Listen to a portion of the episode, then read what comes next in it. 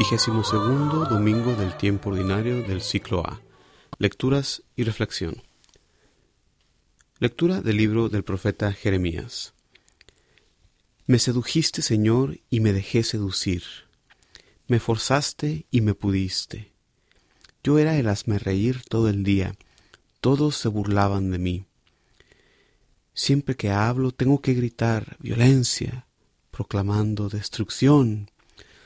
La palabra del Señor se volvió para mí aprobio y desprecio todo el día. Me dije, no me acordaré de él, no hablaré más en su nombre.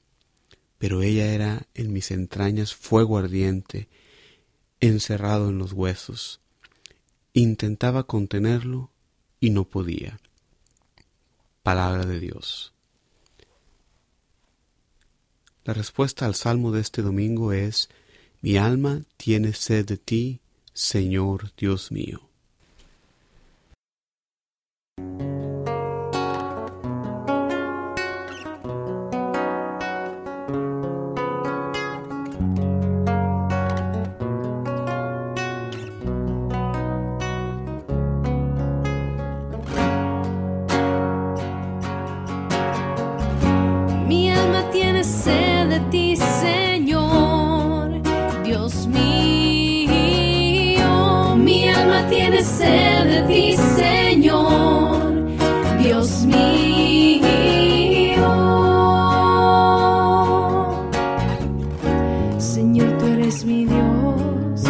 Te busco ardientemente.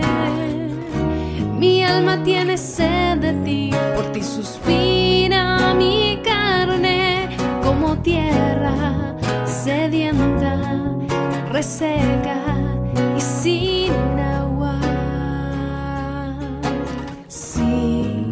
te contemplé en el santuario ver tu gloria y tu poder, porque tu amor vale más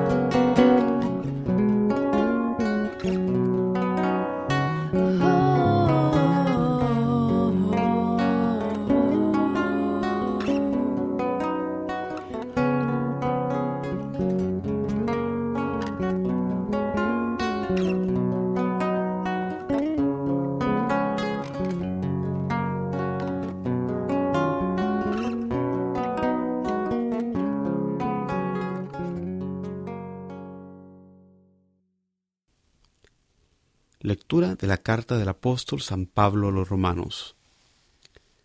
Los exhorto, hermanos, por la misericordia de Dios, a presentar sus cuerpos como hostia viva, santa, agradable a Dios. Este es su culto razonable. no se acomoden a este mundo, sino transfórmense por la renovación de la mente para que sepan discernir lo que es la voluntad de Dios, lo bueno, lo que le agrada, lo perfecto. Palabra de Dios. El Evangelio de este domingo es tomado del Evangelio según San Mateo. En aquel tiempo empezó Jesús a explicar a sus discípulos que tenía que ir a Jerusalén y padecer allí mucho por parte de los ancianos, sumos sacerdotes y escribas, y que tenía que ser ejecutado y resucitar el tercer día. Pedro se lo llevó aparte y se puso a increparlo. No lo permita Dios, Señor, eso no puede pasarte. Jesús se volvió y dijo a Pedro, Quítate de mi vista, Satanás, que me haces tropezar. Tú piensas como los hombres, no como Dios. Entonces dijo Jesús a sus discípulos, El que quiera venirse conmigo, que se niegue a sí mismo, que cargue con su cruz y me siga. Si uno quiere salvar su vida, la perderá, pero el que la pierda por mí, la encontrará. ¿De qué le sirve a un hombre ganar el mundo entero si arruina su vida? ¿O qué podrá dar para recobrarla? Porque el Hijo del Hombre vendrá entre sus ángeles, con la gloria de su Padre, y entonces pagará a cada uno según su conducta. Palabra de Dios. Reflexión. Las lecturas de este domingo nos recuerdan el valor redentivo del sufrimiento. Jesús con su muerte en la cruz nos da la salvación y nos invita a unir nuestros sufrimientos a sus sufrimientos en la cruz. En la primera lectura, el profeta Jeremías, eh, vemos su lamento al sentirse él perseguido al proclamar la palabra de Dios. ¿Y cómo no iba a sentirse perseguido si Jeremías nos dice que cada vez que abría la boca le salían condenaciones, denuncias de los robos y atropellos que él veía realizarse en el país?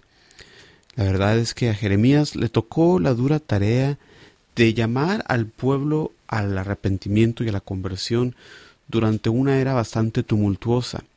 Por eso él se lamenta, me ha seducido y me dejé seducir. No en el sentido de que Dios lo haya engañado, ya que no hay nada de eso en Dios, sino quizás, como sugieren algunos biblistas, se refiere a que Dios le ocultó a Jeremías las persecuciones, la violencia que sufriría al aceptar su comisión profética. Jeremías reconoce que aunque él quisiera olvidarse del Señor, su amor por Dios arde en su corazón y en sus huesos.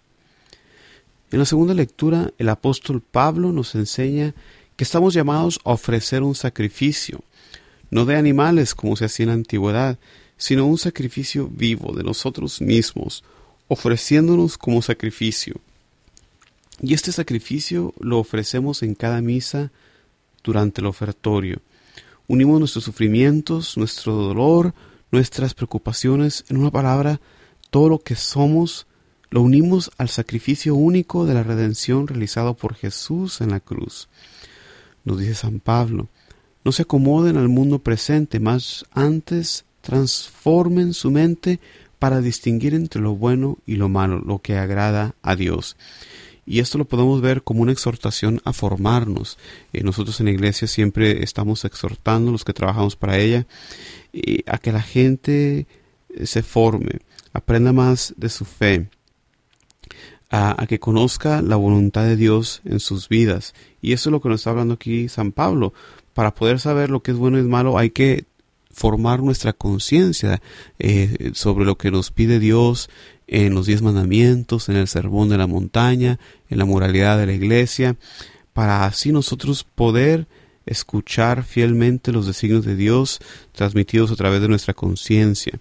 Y es que cuántas veces eh, no sabemos y nos dejamos llevar por lo que está de moda, sin pensar en las consecuencias. Por ejemplo, hoy en día ese famoso desafío que se está haciendo, ese Ice Bucket Challenge, eh, donde se hace un desafío para que la gente done a, una caridad que trabaja con una enfermedad.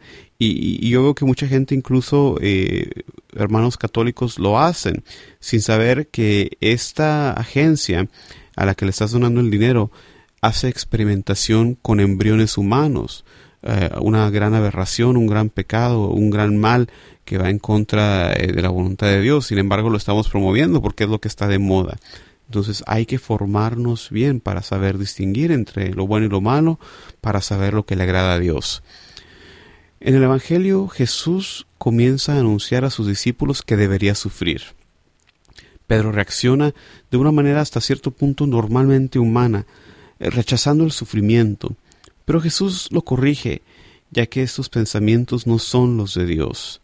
Jesús claramente nos enseña que para llegar a la gloria hay que pasar por la cruz.